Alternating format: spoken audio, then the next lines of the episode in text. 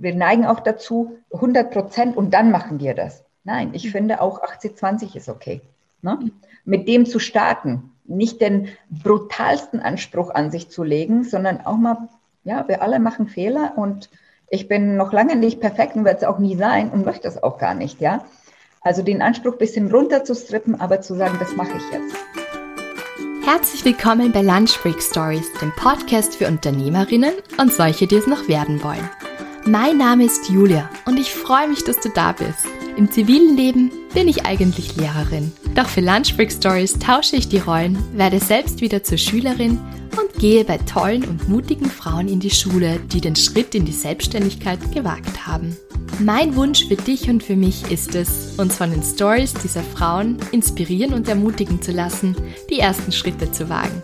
Frei nach dem Motto, wenn die das können, trauen wir uns auch und besser auf neuen Wegen hin und wieder stolpern, als in alten Pfaden auf der Stelle zu treten. Also worauf warten wir noch? Los geht's!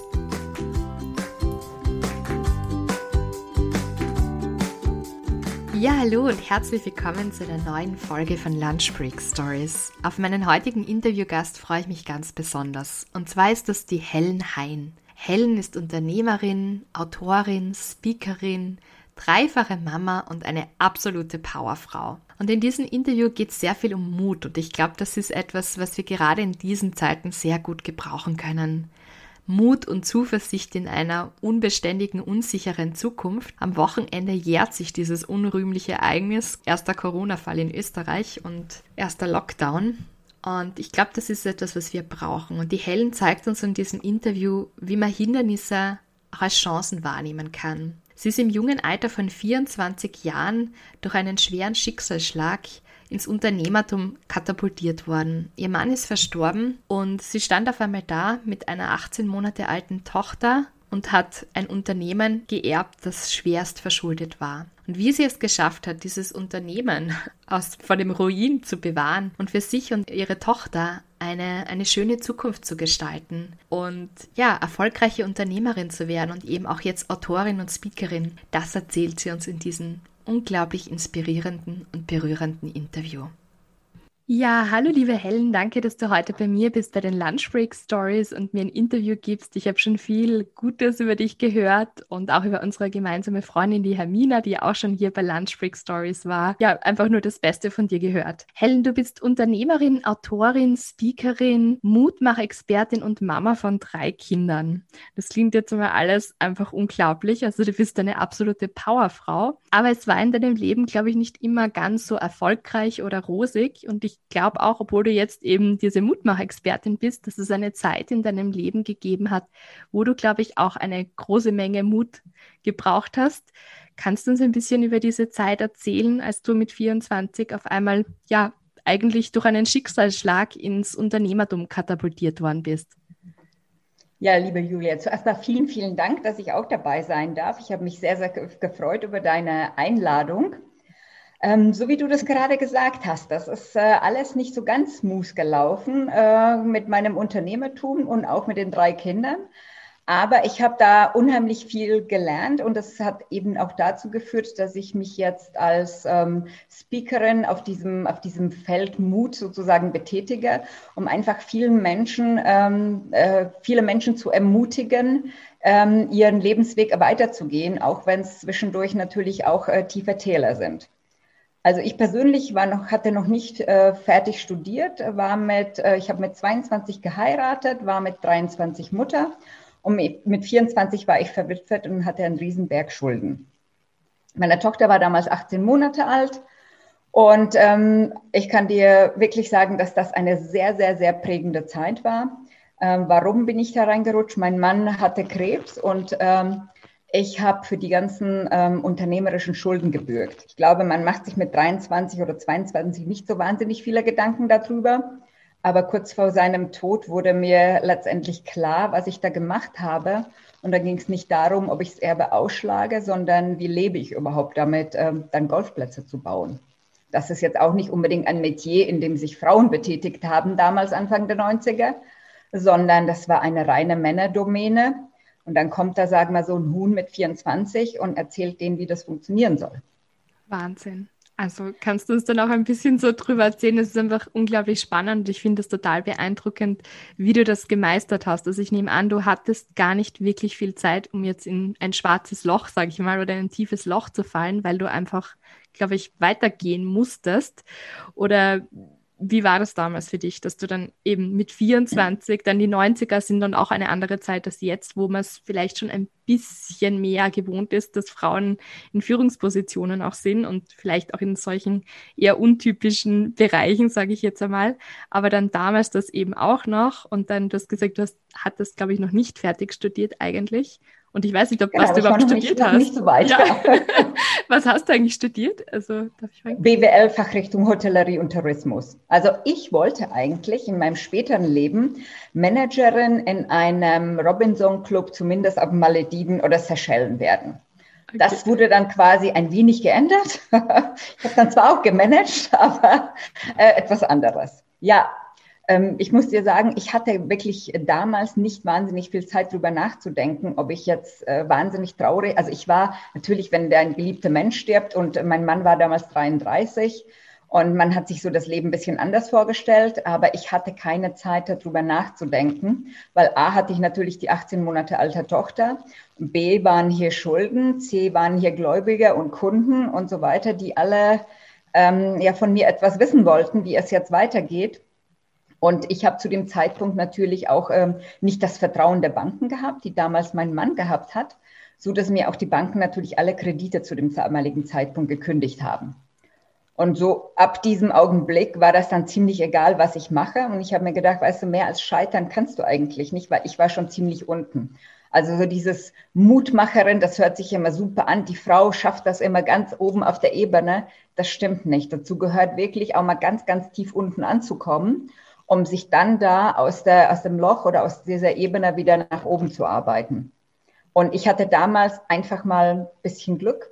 Ähm, ich hatte, glaube ich, hunderte von Banken abgekraxelt, die ähm, ich natürlich um Unterstützung gebeten habe. Und ähm, das Einzige, was die mir so entgegengebracht haben, waren so Achselzucken und so nach dem Motto, oh Mädchen, das hört sich wirklich nicht gut an, aber mehr war da nicht bis auf eine Bank eben im Unterfränkischen und dieser Mann und sein ganzes Team, die haben einfach an, an die Story, an mich, an was auch immer geglaubt, haben gesagt, okay, wir probieren es jetzt einfach mal. Und die haben damals die Kredite übernommen und mich somit quasi gerettet oder mir überhaupt die Basis geboten, damit ich überhaupt weitermachen kann.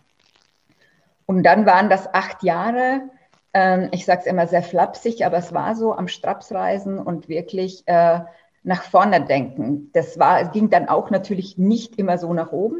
Das ging auch mal wieder nach unten. Ich musste wieder auf den Boden der Tatsachen zurückgeholt werden.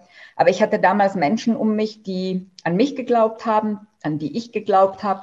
Und ich hatte natürlich auch eine Familie, also eine, die, die Eltern meines Mannes, die sich sehr, sehr stark, äh, meines verstorbenen Mannes, die sich sehr, sehr stark um meine Tochter damals gekümmert haben. Ne? Also so ganz alleine war ich auch nicht. Ne? Und in der Zeit habe ich gelernt, dass man sehr, sehr viel vertrauen muss. Hm, weil viele Frauen äh, trauen sich nicht, ihr Kind ähm, außer Haus zu geben oder in die Betreuung zu geben. Ähm, ich habe für mich gesehen, dass ähm, klar, ich hatte die Möglichkeit, das, die, das, Kind damals mitzunehmen in die Firma oder dass es äh, zu, bei mir war. Aber natürlich habe ich auch das Vertrauen zu anderen Menschen aufgebaut, die mir in diesem Augenblick geholfen haben. Wow, beeindruckend. Helen, hast du vielleicht Tipps jetzt? Ich denke mir, wir leben jetzt doch in gerade sehr herausfordernden Zeiten und es ist vielleicht auch vieles jetzt sehr unbeständig und man, man sieht irgendwie noch nicht so ganz das Licht am Ende des Tunnels. Also ja, ich glaube, das sind so Zeiten, wo es einfach jetzt vielen gerade so geht, dass sie nicht genau weiter wissen. Hast du da Tipps eben vielleicht auch aus deiner Lebenserfahrung, aus deiner Zeit damals eben, ähm, ja, wie man da wie man trotzdem weitergeht, auch wenn bei dir war vieles auch ungewiss. Du wusstest ja auch nicht, wie es das dann so gut äh, erfolgreich äh, ja, weiterführen und dann auch ähm, noch verkaufen können. Also das wusstest du ja zu dem Zeitpunkt auch noch nicht. Und ja, was könntest du jemandem sagen, der jetzt gerade vielleicht wirklich ein bisschen mutlos ist und ein bisschen Hoffnung braucht? Irgendwelche Tipps oder irgendwas so? paar Worte einfach des Zuspruchs. Also im, in der, im Nachhinein betrachtet ähm, war das für mich die Chance, mein Leben wirklich in ähm, äh, richtigen Griff zu nehmen. Klar, das kann man erst viel, viel später äh, wieder retroperspektiv betrachten. Aber ich habe einfach da durch diesen Schicksalsschlag die Chance bekommen, zu zeigen, was ich kann. Und wäre mein Mann am Leben geblieben, hätte ich das vielleicht nie geschafft oder wäre vielleicht aus dem Schatten erst viel, viel später herausgetreten. Und ich denke, viele Frauen müssen sich einfach vor Augen halten, was, wozu sie überhaupt fähig sind, ja.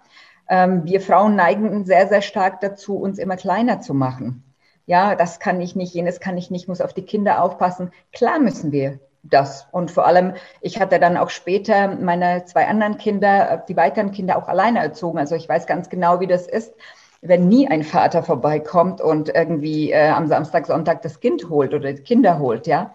Aber wir dürfen uns nicht ähm, ständig kleiner machen, wir Frauen. Ja, also wir sind in vielen Dingen, und das wird diese Krise auch ähm, zum Vorschein bringen, wir sind viel, viel resilienter.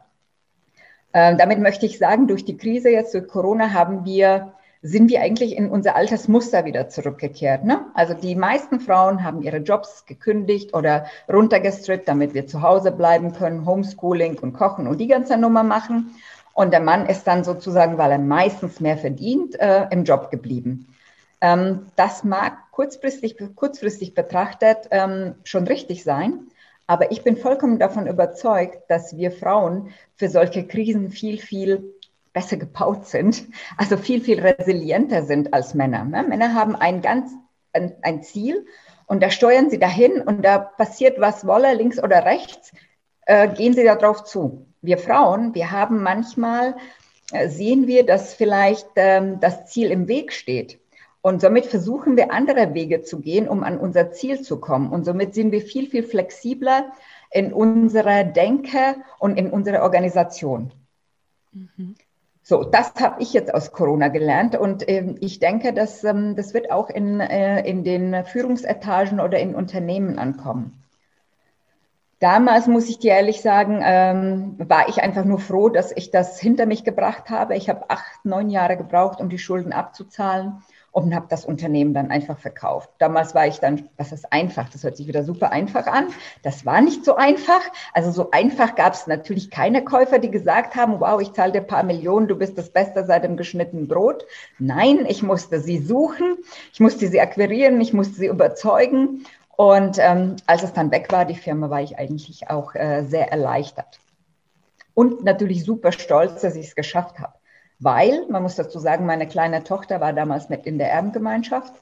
Und das Einzige, was ihr äh, so quasi von ihrem Vater, den sie leider nicht kannte, geblieben wäre, wäre die Hälfte der Schulden.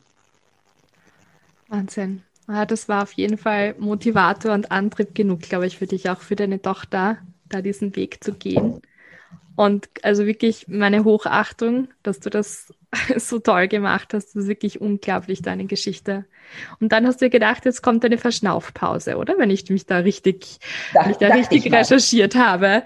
Da dachtest du, es kommt eine Verschnaufpause und du fangst einfach bei einem Unternehmen an und arbeitest mal für jemanden, oder? War das so? Habe ich das richtig? So war ja, das, genau. Zu den Zeiten hatte ich damals zwei Kinder mein Sohn ist 96 auf die Welt gekommen und ich habe irgendwie 98, 98 99 ähm, habe ich mich dann neu orientiert und äh, bin hier in die Nähe von Frankfurt gezogen und habe bei einem richtig kleinen Unternehmen, das war eine Vertriebsagentur, angefangen. Und ich muss ehrlich sagen, ich wollte endlich mal so ein bisschen ankommen, bisschen das äh, ruhige angehen lassen, weil klar, wenn du Angestellte hast, dann musst du dir 30 Tage im Monat lang Gedanken machen, wie kommt das Geld für die Gehälter auf dein Konto. Und ähm, ich sage nicht, dass man als Angestellter keinen Stress hat, das auf keineswegs, aber diesen, diesen Druck wollte ich einfach zeitlang äh, oder wollte ich einfach nicht mehr haben. Ja, das äh, war die Vorstellung. Die Realität war dann wieder ein bisschen anders war, glaube ich, sieben Monate bei dem Unternehmen. Und da kam der Geschäftsführer uns zu und sagte, ey Leute, es tut mir echt total leid, aber wir sind jetzt insolvent. Und dann hatte ich mich echt, ich hatte so eine Wut gehabt, das kannst du dir gar nicht vorstellen, ja, weil ich mir dachte, das meint er jetzt wirklich nicht im Ernst, oder? Soll ich jetzt zum Arbeitsamt gehen, da mich anstellen, Nummer ziehen und Arbeitslosengeld beziehen? Und dann habe ich in diesem Augenblick war ich super wütend, weil eben mein Plan nicht aufgegangen ist. Aber dann dachte ich mir, vielleicht ist es die zweite große Chance, die du jetzt einfach hier bekommst und habe darüber nachgedacht, mich selbstständig zu machen. Also ich hatte auch nicht wahnsinnig viel Zeit. In Deutschland ist es ja so, dass du drei Monate Zeit hast, ähm, sozusagen so eine Überbrückungsphase und da ist schon irgendwie der halbe Monat weg gewesen von, von dem Ganzen. Ich habe innerhalb kürzester Zeit habe ich mich entschieden, die Firma zu übernehmen. Wahnsinn. Ich muss mal ganz kurz, ganz kurz unterbrechen. Ich finde das einfach beeindruckend, einfach allein, was man da von dir lernen kann, dass du nicht Hindernisse siehst, sondern dass du Chancen siehst. Das finde ich wirklich total spannend und faszinierend. Also jemand anderer hätte ja gesagt, ja, okay, passt, super, das ist schon wieder mal nichts und ähm, mein Plan geht jetzt nicht auf. Jetzt, so, jetzt fange ich vielleicht an einer anderen Firma an, damit mein Plan aufgeht. Aber das ist schon, also es beeindruckt mich sehr, muss ich sagen, dass du dann denkst, okay, gut, passt, dann muss ich was tun. Ja, das war quasi das zweite Mal ein Wink mit dem Zaunpfahl. Äh, zu sagen, also du hast jetzt hier die zweite Chance, ein, ein Unternehmen zu erwerben, man muss natürlich sagen, ich hatte nicht das große Sparschwein, in dem so viel Geld war, äh, dass ich mir das überhaupt leisten konnte. Also musste ich wieder mal auf die Akquise von Investoren, wie da von Käufern, musste ich die Investoren akquirieren und das war auch nicht, also die liegen ja auch nicht auf der Straße und warten darauf, dass einer um die Ecke kommt, sagt, ich hätte gerne ein paar Millionen. Das, dem war nicht so, aber ich hatte einfach mal richtig Glück wieder mal und habe ähm, Investoren gefunden. Man muss natürlich äh, bedenken, wenn man sich nur 20 Prozent des Unternehmens leisten kann, muss man dem anderen, dem die 80 Prozent dann gehören, und das waren die Investoren, zugestehen, dass er den Takt diktiert. Aus meinem ersten Unternehmen, weil ich es natürlich gewohnt, ähm, das hat mir ja gehört, so dass ich entscheiden konnte, wie es geht. Da habe ich nach der Firmenübernahme dann ungefähr fünf, knapp sechs Jahre das gemacht, was die wollten.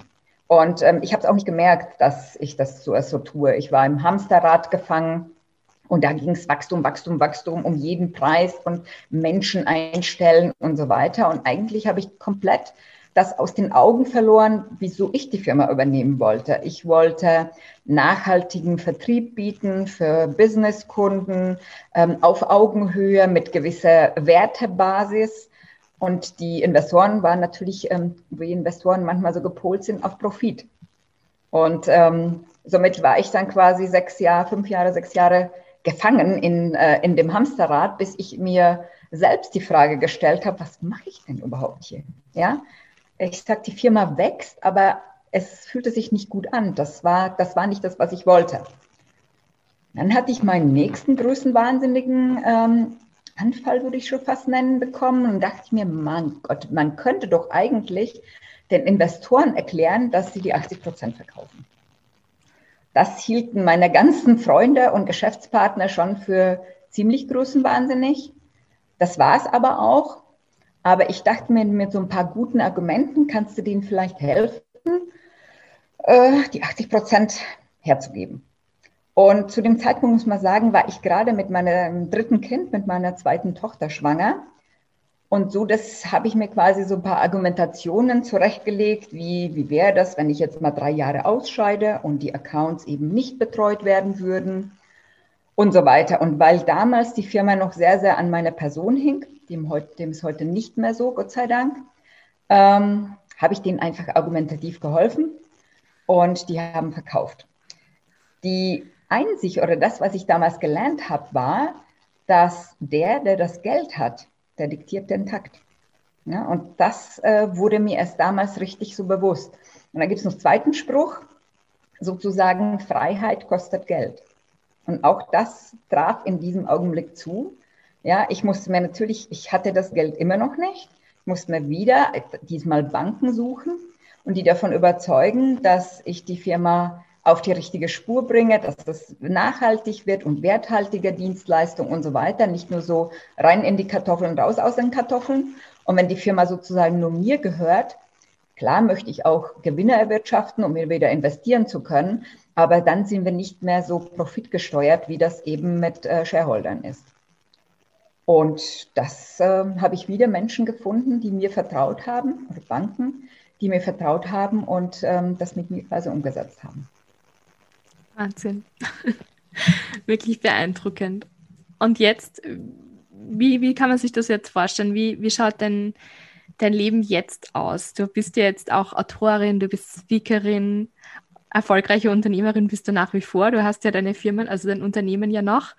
Wie, wie managst du das alles? Wie bringst du das alles unter deinen Hut? Ich nehme an, deine Kinder sind mittlerweile erwachsen, oder? Die ja. große Tochter ist jetzt 30, die damals 18 Monate alt war. Mein ja. Sohn ist 24 und studiert. Und die Kleine, sage ich jetzt, jetzt 14 und geht noch in die Schule. Okay, ja. das heißt, du hast noch ein Kind zu Hause. Aber wie, wie Ich habe noch, zu, also der, der studierende Sohn, der wohnt auch noch hier. Okay. Ja. Aber bist wahrscheinlich schon recht selbstständig, also aber trotzdem hast du ja. Gott Er fragt nicht mehr, was es morgen zu essen gibt. Das erledigt die Kleine schon für ihn. das ist alles letztendlich eine A, ist es eine Übung. B, äh, muss ich aber auch gestehen, ähm, ich habe ja, wenn man das, sich das so, so anhört oder das liest, mein Leben, ich habe wirklich auf der Überholspur Spur gelebt. Ne? Und ich habe zum Beispiel auch den Tod meines Mannes erst jahrelang später verarbeitet. Ich hatte damals keine Zeit. Und was ich eben weiß und was ich auch weitergeben kann, man muss sich die Zeit irgendwann mal nehmen, sonst frisst dich das auf. Ja, mhm. also ich habe es wirklich sieben, acht Jahre später erst mal äh, gemacht. Was ähm, ich mit 45 hatte, das ist jetzt schon ein paar Jährchen her. Ähm, ich, es ging immer schneller weiter und immer nach vorne und immer mehr und immer mehr und ich habe irgendwie mich vergessen. Ja, mhm. also da mit 45 habe ich ähm, zuerst mal innegehalten und gesagt, okay, du hast es wirklich toll gemacht, du hast tolle Kinder, du hast super Firma, aber wer bist du denn überhaupt? Mhm. Und ich habe mir damals auch Coach genommen und ich war nicht, ähm, ein halbes Jahr nicht in der Lage zu beantworten, wer ich überhaupt bin. Ne? Also ich, wir Frauen, wir schaffen das dann, uns über den Job oder über Kinder und das, was wir so tun, uns zu definieren. Aber letztendlich vergessen wir uns äh, sehr, sehr oft äh, in dem ganzen Trubel. Und ähm, das hab, ich habe damals eine Ausbildung zum Mentalcoach gemacht um nicht um zu Mentalcoach zu werden, sondern um einfach mal ein bisschen mehr zu verstehen und auch meine Mitarbeiter ein bisschen mehr zu verstehen. Weil weißt du, wenn du auf der Überholspur bist, dann ziehst du diese Mitarbeiter auch an. In dem Augenblick, wo der Kopf der Firma ähm, sich verändert, dann musst du die Mitarbeiter alle mitnehmen. Und es kann auch passieren natürlich, dass die dann vielleicht nicht mitkommen, weil sie sagen, ey, da will ich gar nicht arbeiten. Also das waren natürlich so, so viele neue Herausforderungen und viele neue Dinge, die ich dann äh, gelernt habe. Ich habe zum 50. Geburtstag habe ich ein Buch geschrieben. Ähm, wir haben in der Firma äh, immer wieder drüber nachgedacht. Ähm, weißt du, wenn so ein kleinen Unter, also wir sind jetzt knapp 60 Leute, das kann, du kannst das nicht immer nur an eine Person abhängig machen. Ja, das funktioniert einfach nicht. Das ist schon viel zu groß dann für diese Struktur. Und deswegen habe ich gesagt, okay, wo bringe ich der Firma den meisten Mehrwert? Und ich bin einfach ein Vertriebler. Ich muss raus, ich muss reden. Und auch mein Leben war so bunt, dass ich unheimlich viel weitergeben kann. Also habe ich gesagt, okay, dann schreibst du mal zuerst mein Buch, mit dem du dich ein bisschen vorstellst. Ähm, dann habe ich eine ähm, eine Speaker-Ausbildung gemacht weil ich konnte sehr gut über das Thema Vertrieb sprechen oder Marketing und wie man die ganzen Prozesse und das Ganze macht. Aber ich wusste gar nicht, äh, das interessierte wirklich nur so viel an Menschen. Aber es gibt ganz, ganz viele Menschen, die sich vielleicht für bestimmte Tipps oder bestimmte Ideen aus meinem Leben interessieren würden. Aber ich war überhaupt nicht in der Lage, das zu formulieren.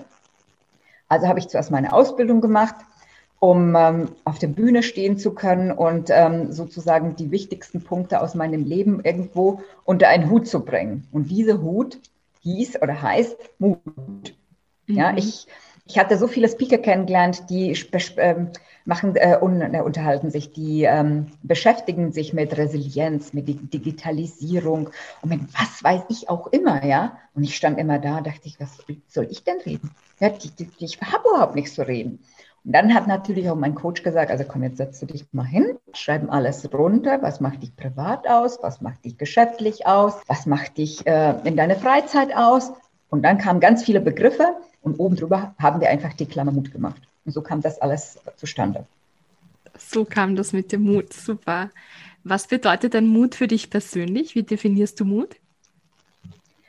Du, Mut ist für jeden anderen, bedeutet etwas anderes. Weißt du, ich meine, für manche ist mutig ähm, Bungee springen. Da gibt es in Österreich ähm, so eine tolle Brücke, von der man, äh, von, wenn die, wenn die äh, Züge drüber fahren, äh, springen kann. Habe ich auch schon gemacht. Okay, ich wollte gerade sagen, da weißt du mehr als ich. Okay. Kleinwalsertal, genau. Okay. Ja, äh, das finde ich, find ich toll. Also das ist für jemanden Mut. Weißt du, für mich ist Mut Früher war das das, ähm, äh, nach vorne zu denken und ähm, wirklich äh, immer aus dem, ja, aus dem, aus der Katastrophe eigentlich rauszukommen. Heute ist es für mich auch ähm, wieder zurückzuschauen und sich auch selbst zu sagen, ähm, guck mal, da und da warst du unheimlich mutig. Ja, weil, weißt du, für Erf Erfolge, die prägen uns nicht so stark wie unsere Niederlagen. Ne? Jede Niederlage, die wir haben, die beschäftigt uns und wir beschäftigen uns mit ihr. Bei Erfolgen klopfst du dir mal schon auf die Schulter und zack wieder zum nächsten, ja. Mhm. Und ähm, wir verinnerlichen oder denken nicht drüber nach, in wie vielen tausend Situationen wir in unserem Leben schon unheimlich mutig waren. Und das ist nicht der Bungee-Sprung oder der äh, Fallschirmsprung. Das sind die kleinen, auch die kleinen Dinge in unserem Leben zu entscheiden. Gehe ich nach einem halben Jahr Mutterschaft zu arbeiten oder entscheide ich mich genau bewusst, dass ich nicht arbeiten gehe? Weißt mhm. du? Und das bedeutet heutzutage für mich Mut, diese kleinen Dinge zu, zu betrachten, aber auch natürlich nach vorne zu schauen. Weißt du, ich hatte mhm. letztes Jahr im Januar, ich glaube Januar 2020, hatte die Marke Dialog alle Kosten im Januar bereits mit dem damals vorhandenen Auftragsvolumen drin. Ich habe mir gedacht, wow, das wird ein Bombenjahr. Und ich wusste, oder ich war davon überzeugt zu diesem Zeitpunkt, dass ich äh, quasi das, mein Krisendasein endlich ausgeschöpft habe. Gut. Dann kam März und ich wurde eines Besseren belehrt. Ne? Und ähm, man muss sagen, die, die Krisen davor, die konnte ich äh, beeinflussen. Ich wusste, wenn du sparsam bist und wirklich viel Vertrieb machst und dich anstrengst, ja, dann kommst du auch vorwärts. Äh, letztes Jahr im März äh, konnte ich sparen, ja, das konnte ich wirklich. Aber es war nichts mit, wenn du fleißig bist und viel Vertrieb machst, ja. Das war eine allgemeine Schockstarre und ähm, auch wir bei, in der Firma und bei der Marke Dallo mussten zuerst mal überhaupt verstehen, äh, was machen wir denn hier? Wir haben von heute auf morgen Aufträge verloren. Wir haben 45 Prozent des Umsatzes auf einmal weggehabt. Und das ist natürlich bei äh, sehr, sehr bei, bei diesen personallastigen Dienstleistungen, die wir erbringen, äh, kein Pappenstiel. Ja, mhm. und dann gab es so, so Vorschläge wie, dann klagen Sie doch mal, Frau Hein. Ja klar, gegen einen amerikanischen Konzern äh, das äh, kam nicht in, in, in Betracht, weil das konnte ich mir gar nicht leisten. Also mussten wir in der Firma zuerst mal innehalten und sagen, okay, was können wir ganz gut? Sind wir überhaupt ähm, für die Zeit nach der Krise richtig aufgestellt, wann auch immer nach der Krise sein mag? Aber es war in den Monaten, in den ersten Monaten schon fast klar, dass sich etwas verändern wird. Wie stark sich das verändern wird, das konnten wir noch nicht absehen. Aber haben wir, wir haben in der Firma überlegt, ist unsere Struktur richtig? Sind unsere Produkte richtig? Ist unsere Dienstleistung richtig? Mit diesen Dingen haben wir uns beschäftigt. Und das fand ich auch unheimlich mutig, dass wir es genau zu diesem Zeitpunkt gemacht haben, wo das Geld knapp war, wo die Aufträge weg waren und wir da komplett über den Tellerrand denken mussten. Voll spannend. Hast du, hast du auch Tipps für jemanden, der sagt, ich würde mich jetzt nicht als mutigen Menschen bezeichnen und ich würde gern mutiger werden? Irgendwas so, weiß ich nicht, ob man das so weitergeben kann, aber vielleicht ein paar Tipps, wie man mutiger wird? Ähm, also mir hat geholfen, ähm, ein bisschen, ich bin ein bisschen unstrukturiert, ja, aber mir hat geholfen, so ein bisschen Struktur in mein Leben zu bringen, in der Firma und auch zu Hause. Also wenn, weißt du, wenn alles chaotisch ist, dann weißt du gar nicht, wo du anfangen sollst, wo du aufhören sollst. Ich hatte erst äh, vor Weihnachten hatte ich ein, ähm, ein Interview gegeben für einen äh, großen deutschen äh, TV-Sender und da ging es wirklich darum, wie schaffen das vor allem Frauen natürlich, sich ein bisschen zu strukturieren, um sich nicht komplett zu verlieren im Homeschooling und Job und so weiter. Ähm, ich fand es unheimlich wichtig, dass man sich mit der Familie wirklich einen festen Bezugspunkt setzt. Das ist bei uns zum Beispiel das Abendessen, dass dann ganz offen darüber gesprochen wird, was ist deine Zeit, was ist unsere Zeit und vor allem, was ist meine Zeit. Ja, und dann hat man die Zeit, sich über die Schritte, die man gehen möchte, aber sich bis jetzt nicht getraut hat, äh, Gedanken zu machen. Also solange wir Frauen vor allem im Hamsterrad gefangen sind mit Kinder, Homeschooling, Windeln, Kochen und was weiß ich, kannst du nicht mutig sein. Du reagierst nur. Du bist quasi in, in, in, ja, in, diesem, in diesem Hamsterrad, aus dem du nicht rauskommst. Du musst dir Zeiten schaffen, in denen du dich auf dich konzentrieren kannst und überlegen kannst, was möchte ich jetzt? Und ich finde nicht, dass das immer das sein muss, ich muss im Job gut sein, ich muss immer nach oben. Nein, es gibt auch bewusste Entscheidungen, dass ich sage, ich möchte zu Hause bleiben. Ja, ich bin natürlich durch meine Lebenslage dazu gezwungen worden, ähm, und das hat mir auch Spaß gemacht, ähm, beruflich mich sehr weit zu entwickeln. Ja, aber ich kann auch Frauen verstehen, die sagen, nee, Familie ist mein Beruf und da gehe ich auch auf. Und mhm. ähm, ich finde es toll, wenn sie das tun.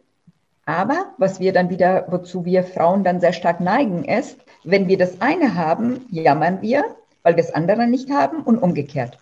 Ja, mhm. also bewusste Entscheidungen treffen zu dem, was man machen möchte. Das klingt wirklich gut. Also ich glaube eben auch, dass Strukturen Freiheiten schaffen oder gute Gewohnheiten dann auch Freiheiten schaffen. Und ich denke mir, ja, Mut zu haben setzt ja, was ich jetzt bei dir rausgehört habe, ja auch eigentlich voraus, dass ich mich selbst kenne, dass ich weiß, was ist mir wichtig, was sind meine Werte. Und dann kann ich eigentlich mutig werden, weil dann weiß ich, was ich will. Ohne dem, wenn ich mich nicht gut genug kenne, kann ich ja, ja. dann eigentlich auch nicht mutig sein, oder? Ist das nein, ja, nein. Also sag mal, ich war schon mutig mit 24, aber das war gezwungenerweise. Und ähm, ich fand wieder mutig, mit 45 zu sagen, so Mädel, und jetzt musst du mal Stopp machen, weil ich war auf jeden Fall der absolute Herzinfarktkandidat, ja. Und sich dann mal wirklich runterzustrappen und sagen, okay, du bist im Job gut, du bist eine ganz guter Mutter, ja. Ähm, das, was wir als eben in unserer Empfindung als gut betrachten aber du weißt eigentlich überhaupt nichts über dich. Ja, du hast dich im Laufe der Zeit vergessen und um die nächsten Schritte, vor allem mit dem Unternehmen oder auch familiär zu gehen, musst du wissen, wer du bist und was du willst. Und das habe ich ähm, zeitlang verloren und musste es wiederentdecken. Mhm. Und ähm, das hat nichts mit, äh, mit Burnout zu tun oder mit, äh, wir Frauen haben immer Angst, äh, wenn wir uns äh, mit uns selbst auseinandersetzen. Ja? Ich finde, mh, mm, wenn wir selbst uns nicht genug sind oder uns nicht lieben, dann ist es echt schwierig, äh, die Energie dann ähm, nach vorne für die Zukunft aufzuwenden oder aufzubringen. Mhm, das stimmt. Das ist, dann könnte man diese Zeit jetzt eigentlich auch gut nützen, um zu sagen, was will ich eigentlich, was will ich nicht, was sind meine Werte, was ist mir wichtig und wohin, wofür lohnt es sich, mutig zu sein, wofür lohnt es sich zu kämpfen eigentlich. Ist das, Auf jeden Fall. Ja. Auf jeden Fall. Also äh, gut, die Zeit ist jetzt schon ein bisschen länger da. Ne? Dieses ja. eine Jahr ist vielleicht ein bisschen anstrengend, aber wir müssen, äh, wir müssen darüber nachdenken, dass, ähm, obwohl wir uns unheimlich wünschen, dass die Welt äh, nach Corona genauso sein wird wie vorher, wird sie das nicht. Es wird geschäftlich, beruflich nicht so sein. Das wird auch Auswirkungen auf unsere Familien, auf unsere Familie, Familienleben, auf unseren Urlaub, auf alles. Ja. Und ich glaube, wenn wir jetzt schon mutig nach vorne schauen und gucken, welche Wege wären für uns akzeptabel oder überhaupt äh, komfortabel, dann werden wir nicht so stark erschrocken sein, wenn sie dann wirklich eintreten. Mhm. Und ähm, für Frauen, die, die äh, beruflich sich selbstständig machen wollen oder ähm, da voranschreiten wollen, es ist nie der richtige Augenblick. Ja, das brauche ich dir als Mutter von zwei Kindern nicht zu erzählen. Wann ist denn bitte mal der richtige Augenblick, ein Kind zu bekommen? Also wenn ich meine letzten 30 Jahre betrachte, war es auf jeden Fall nicht. Ja, trotzdem habe ich drei Stück. Ja, oder wann ist der richtige Zeitpunkt, sich selbstständig zu machen? Also auch bei mir war es nie. Ja, und ähm, daher finde ich das unheimlich wichtig äh, in dieser Zeit, dass sich Frauen das ähm, vor Augen halten und jetzt sagen, gut, äh, es mag nicht die hundertprozentige Lösung, wir neigen auch dazu, 100 Prozent und dann machen wir das. Nein, ich mhm. finde auch 80-20 ist okay. Ne? Mit dem zu starten, nicht den brutalsten Anspruch an sich zu legen, sondern auch mal, ja, wir alle machen Fehler und ich bin noch lange nicht perfekt und werde es auch nie sein und möchte es auch gar nicht, ja. Also den Anspruch ein bisschen runterzustrippen, aber zu sagen, das mache ich jetzt. Und was ich vorher gesagt habe, eben manchmal steht das Ziel im Weg. Na, also wenn man sagt, ich muss das machen und da ist mein Ziel, vielleicht auch mal manchmal den Weg anpassen, aber manchmal auch das Ziel anpassen. Das ist nichts Schlimmes. Mhm. Das ist kein Scheitern, sondern das ist einfach eine Neuorientierung. Das ist Neuorientierung und weißt du, Scheitern gehört immer zum Erfolg dazu. Ja, wenn ich, wenn es bei mir immer nur so nach oben gegangen wäre, ja meine Güte, ich wäre der absolute Überflieger, wäre so über mich, von mir überzeugt, dass äh, mir keiner hätte das Wasser reichen können. Ich finde, Scheitern strippt uns wieder mal schön nach unten, down to earth, mal wieder ein bisschen Bodenhaltung, ja, und gucken, was habe ich falsch gemacht.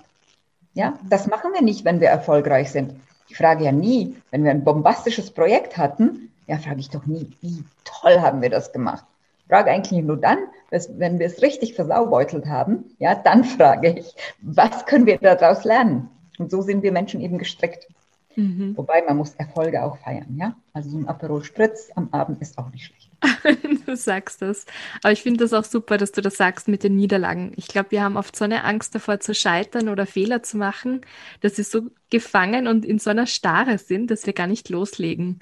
Und du ja. sprichst mir da total aus dem Herzen, muss ich sagen. Das ist auch genau das, was ich mit den Lunchbreak Stories ja auch versuche zu transportieren. Dieses, man muss nicht perfekt sein im perfekten Zeitpunkt, so wie du sagst, gibt's ja eigentlich auch nicht, egal ob das jetzt selbstständig sein ist, vielleicht was Neues zu lernen, Kinder kriegen, was auch immer das irgendwann muss man sich, glaube ich, einfach dazu entscheiden, es zu tun und dann zu schauen, wo führt es einen hin. Und wenn man Fehler macht, dann macht man Fehler und hoffentlich lernt man daraus und mhm. geht dann weiter. Und das, also das war bei mir auch so, als ich den Podcast gestartet habe. Ich bin ja in meinem zivilen Beruf Lehrerin und dann zu sagen, ja, aber das ist etwas, was mir wirklich wirklich Spaß machen würde, tolle Frauen interviewen zu dürfen und ich spreche gerne und das einfach zu schauen, wo wird das hinführen und da auch nicht alles mhm. perfekt zu machen, aber einfach zu sagen, ja, Mut zur Lücke und ich mache das jetzt und da ja. sprichst du mir total ja, aus dem Herzen. Gemacht hast. Ich habe es gelesen und es ist sehr beeindruckend, ja, zu sagen, jetzt ist der genau der richtige Zeitpunkt. Genau. Ja. Also das müssen wir uns auch, das müssen wir uns trauen, ja. Frauen oder Männer ist völlig egal. Ja, und da müssen wir auch unsere Kinder da drin bestärken. Ja, ich meine, guck mal, meine Tochter ist 14, die macht seit einem Jahr eigentlich nichts. Ja, das äh, ist schon äh, eine, ein schwieriges Alter oder auch eine schwierige Zeit und die muss man einfach da drin bestärken, den Tanzkurs vor der Kamera zu machen, Yoga-Unterricht vor der Kamera oder äh, singen oder sonst noch was. Ja, das ist nicht perfekt und sieht auch manchmal grauenvoll aus, aber die haben damit, die fangen damit an, die machen irgendwas mit ihrer Zeit und interessieren sich für etwas. Mhm.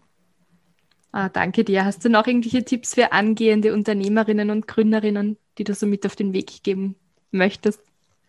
Ich habe festgestellt im Laufe meiner, meines Unternehmerin-Dasein, ähm, Finanzen sind immer Bosssache. Ja, also vielleicht ist es in Österreich ähnlich, bei uns in Deutschland, weißt du, das ist immer, wenn man zur Bank geht oder sowas, da versucht man, die BWAs ein bisschen hübscher zu machen oder ah, da will man nicht alles sagen und so weiter. Weißt du, die Gegenüber, die sind auch nicht doof, ja. Und die können solche Dinge wunderbar lesen, ja. Und das heißt, ähm, Mut zur Lücke. Wenn du keinen perfekten Businessplan hast, ne, es reicht, wenn er nur 80-20 ist, aber präsentier du ihn. Nimm nicht den besten Freund mit, der auch in die Geschäftsleitung reinkommt oder deinen Mann oder deine beste Freundin. Nein, du bist die Person, steh dazu, was du gemacht hast. Wenn du dann schon selbstständig bist, eben Finanzen sind Chefsache. Ich muss dir ehrlich sagen, ich hasse Finanzen. Ja, wirklich. Ich mag das nicht. Ich möchte lieber Vertrieb machen und quatschen. Aber du musst wissen, was in deinem Unternehmen los ist. Du musst wissen, wofür das Geld in, äh, ausgegeben wird. Du musst wissen, was die Gehälter kosten, wieso sie so viel kosten und so weiter. Ja, das ist unheimlich wichtig. Uns Frauen liegt das Thema Finanzen nicht so besonders gut. Da möchte ich mich gar nicht äh, ausschließen. Aber ich habe festgestellt, schick nie zur Bank den Leiter Finanzen oder den, der dafür zuständig ist, sondern beweg dich selbst dahin und erklär denen ganz genau, wie du das meinst. Mhm. Danke. Ja, das ist wirklich ein Thema. Ich glaube, das können wir uns alle ein bisschen so zu Herzen nehmen, aber es ist doch eine große Hemmschwelle, glaube ich, da, wenn es um Finanzen geht oder auch für die eigene Leistung auch eine Gegenleistung oder einen, ja, einen Wert dafür zu bekommen und nicht zu sagen, na, das passt schon so, weil ja, man kann auch nicht nur von Luft und Liebe leben, gell? so Absolut. Ich kenne sehr, sehr viele Frauen, die top sind, ja, die, ich weiß es nicht, für den, für den Mann verlangen die 1500 Euro und für die Frau 1200 Euro. Da frage ich mich?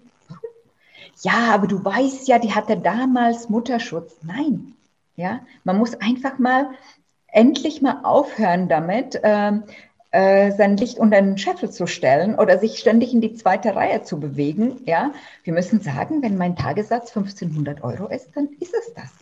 Ja, und ich bin komplett davon überzeugt, wenn wir wissen, wovon wir sprechen und was wir tun, ja, dann können wir das andere, unser Gegenüber, davon begeistern. Wenn wir selbst für die Sache brennen, ja, dann können wir uns super verkaufen. Und dann sollten wir nicht jetzt gerade, weil wenn du da unten angefangen hast, der Weg nach oben ist unheimlich schwer. Wenn du in der Mitte angefangen hast, ja, ist das ja nicht mehr so weit.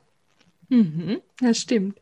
Hast du sonst noch irgendwelche Tipps, auch jetzt gerade für den Vertrieb oder vielleicht Marketing in eigener Sache, wie man eben zum Beispiel Investoren bekommt oder Kunden akquiriert oder alles, was irgendwie so mit Verkauf und Marketing zu tun hat und eben jetzt, ich sage jetzt in eigener Sache, weil die meisten meiner Hörerinnen sind ja Selbstständige oder Kleinunternehmerinnen, irgendwelche Tipps, so, die du so noch weitergeben könntest?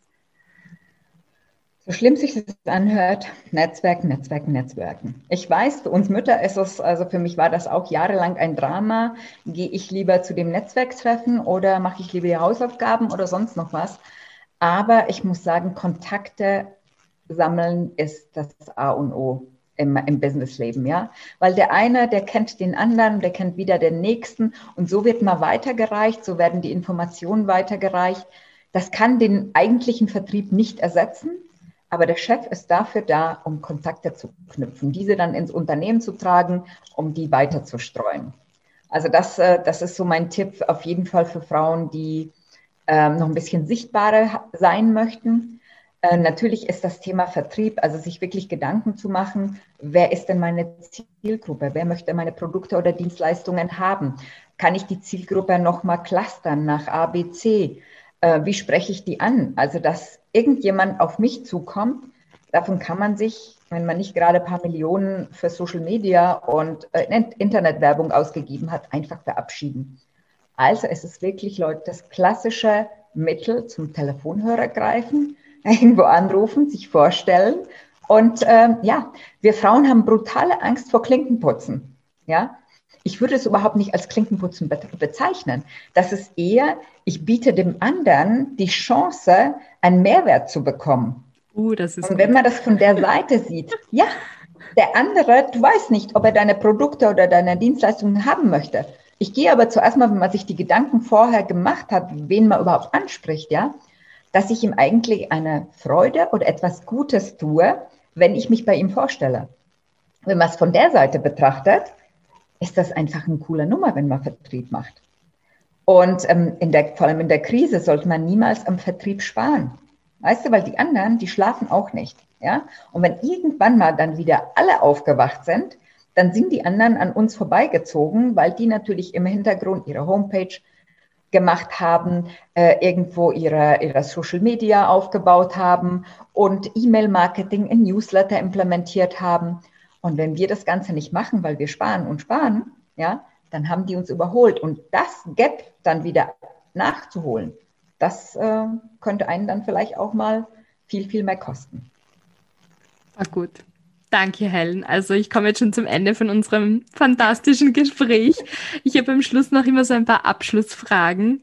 Und zwar wird mich bei dir auch interessieren, gibt es jemanden, der dich sehr inspiriert? Hast du ein Vorbild? Äh, ich habe kein Vorbild. Okay. Also mich, mich ähm, das habe ich in meinem Buch gesagt.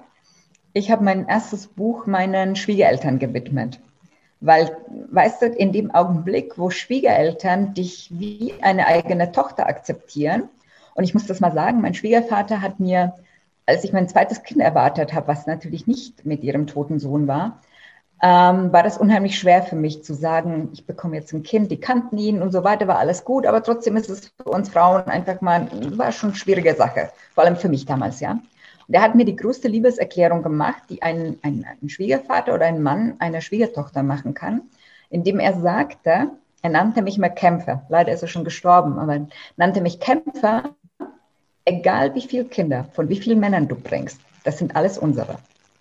Hm. Und Eben, und diese Menschen, meine Schwiegereltern, haben mich wirklich, die haben mir so dieses Zuhause, weißt du, so dieses Ankommen, ja. Ich konnte immer dort ähm, die sein, ähm, die ich eben bin, nicht die Unternehmerin und nicht die, die tolle Vorträge hält, sondern wenn ich mit meiner Schwiegermutter noch am Tisch sitze, dann ratschen wir über den Friseur und über was weiß ich alles, ja.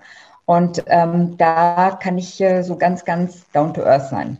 Und ähm, diese Menschen haben mich inspiriert, weil sie mir einfach eine bedingungslose Liebe geschenkt haben, obwohl ich nicht deren Tochter bin.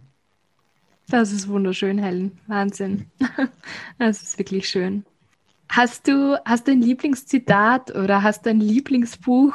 Ähm, weißt du, ich habe kein Lieblingszitat. Ich habe ähm, hab mein Buch, ähm, ich schicke dir eins, sehr, sehr gerne. sehr gerne. Das heißt, Mut geht weiter. Und Buch, dieser Titel ist um den Umschlag herum. Mir geht es immer darum, um die Ecke zu denken und aus einer anderen Perspektive zu denken. Und Mut geht weiter, so ist eben auch mein, mein Leben komplett gestrickt, ähm, dass ich nach vorne schaue und welche, ja nicht mutige, immer mutige Entscheidungen, welche Entscheidungen kann ich in Zukunft treffen, damit es ähm, meinem Umfeld gut geht und mir gut geht. Toll, schön. Und jetzt muss ich überlegen, was ich dir noch am Schluss stelle. Gibt es eine Frage, die du gerne gestellt bekommen würdest eigentlich, was du sonst nie gefragt wirst? Oder was du gerne mal beantworten würdest? Weißt du, das, das, dreht sich alles sehr, sehr stark immer um, um mein berufliches äh, Können oder sowas. Ähm, ich äh, ich habe ein sehr, sehr schönes Erlebnis gehabt, das ist jetzt keine Frage, aber ich hatte ein sehr schönes Erlebnis gehabt, als ich ähm, an dem Tag der Geburt meines Sohnes äh, musste ich noch einen Golfplatz protokollieren. Und ähm, kannst dir ja vorstellen, wie man dann aussieht, in einem blauen Strickkleid kurz vorm Platzen. Und da habe ich mit dem Notar und mit zwei ganz äh, damals sehr, sehr viel älteren Herren, Investoren, da gesessen und haben die sich dann danach unterhalten. Also ich trank Wasser, die Champagner haben sich unterhalten, was sie jetzt möchten. Ja, und der eine sagte, boah, das Boot muss jetzt von Sardinien nach Mallorca. Und der zweite hatte das Problem mit seinem Hubschrauber, der irgendwo in Kalifornien festhängt. Ja, und haben gesagt, ja, und jetzt in den nächsten 10, 20 Jahren möchten sie nur noch Golf spielen und solche Dinge machen. So, ich saß da, so ein Bauch, und dann sagen sie, Frau Hein, was möchten Sie denn jetzt mal? Ja, und dann dachte ich mir, okay, jetzt musst du was Intelligentes rausbringen. Ging aber nicht. Und somit sagte ich, meine Herren, ich möchte, dass das zuerst mal jetzt mal aufhört, also dass ich mein Kind bekomme. Und dann werde ich 104 und dann lasse ich mich einfrieren und ins Weltall schießen. Das war meine Antwort. Und die Reaktion, wie war die? Die sind fast vom Stuhl gefallen, aber auch diese Aussage findet in meinem Buch in einem Kapitel statt, ähm, wo es wirklich darum geht, dass man sich nicht ständig nur über die eigenen materiellen Dinge auseinandersetzt, sondern dass man sich auch einfach mal, und dass man Träume hat, ja, 104 ist ein tolles Alter, werde ich auf jeden Fall, dass man Träume hat, ähm, die auch total schräg sind und ähm, dass man nicht darüber nach, ich hatte damals weder ein Boot noch einen Hubschrauber, ja, aber ich wollte schon immer ins Weltall und somit habe ich das quasi in einer Aussage dann zusammengebracht. Dankeschön. Vielen, vielen lieben Dank für deine Zeit, für das tolle Interview. Danke jetzt auch noch für die Tipps und ich bin begeistert. Ach, Helen, also ich bin der Hermina so dankbar, dass sie das eingefädelt hat, muss ich echt sagen. Vielen, vielen lieben Dank. Das war, kann ich dir jetzt schon sagen, eines der besten Interviews, die ich je für Lunchbreak Stories machen durfte, einfach weil du so einfach weil du es bist und wie du, wie du redest, wie du erzählst, was du, ich finde es auch so beeindruckend, was du, was du aus deinem Leben auch gemacht hast und dass du nicht bitter geworden bist, sondern dass du wirklich, ja, dass du so die Chancen gesehen hast und das finde ich einfach irrsinnig inspirierend und ermutigend und danke, danke für alles. Super, danke schön, dass ich dabei sein ja, durfte. Ne? Ciao. Tschüss, gute Papa, gute Nacht, ciao.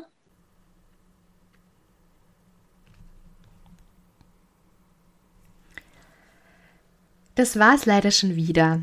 Aber Mut geht weiter, wie wir gehört haben. Und wenn du mehr über die Hellen hören möchtest, dann kannst du das gerne auf ihren Webseiten tun. Ich habe dir alle ihre Social Media Kanäle, Webseite etc.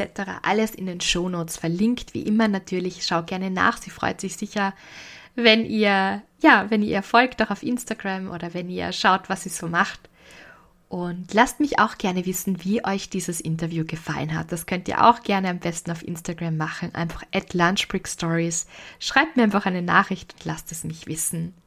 Wenn euch dieser Podcast gut gefällt, dann freue ich mich natürlich auch, wenn ihr ihn abonniert. Dann versäumt ihr natürlich keine einzige Episode mehr. Oder natürlich freue ich mich auch über eine Rezension, eine nette, die mir auf iTunes, Spotify, wo auch immer ihr Podcast anhört, hinterlasst. Und was ab diesem Jahr neu ist, dass ich Sponsoren annehme. Das heißt, wenn du ein kleines Unternehmen hast und du gerne auf Lunchbreak Stories einen Werbeplatz hättest, dann schreib mir doch einfach eine E-Mail an info at lunchbreakstories.at. Ich hoffe, ihr seid nach dem Interview mit der Helen genauso ermutigt und inspiriert, wie ich es nach diesem wunderbaren Gespräch mit der Helen war. Und ich möchte euch jetzt noch zum Abschluss mit einem schönen Zitat von der Helen ins Wochenende schicken, ins verfrühte Wochenende natürlich. Und zwar sagt die Helen, wenn man über Situationen, die einen einst zur Verzweiflung gebracht haben, heute lachen kann, sollte man stolz auf sich sein. Es bedeutet, dass man mutig genug war, Auswege und Lösungen zu finden. In diesem Sinne wünsche ich euch noch einen schönen Tag, ein schönes Wochenende, wann auch immer ihr das anhört. Und wir hören uns wieder in zwei Wochen. Alles Liebe und Tschüss.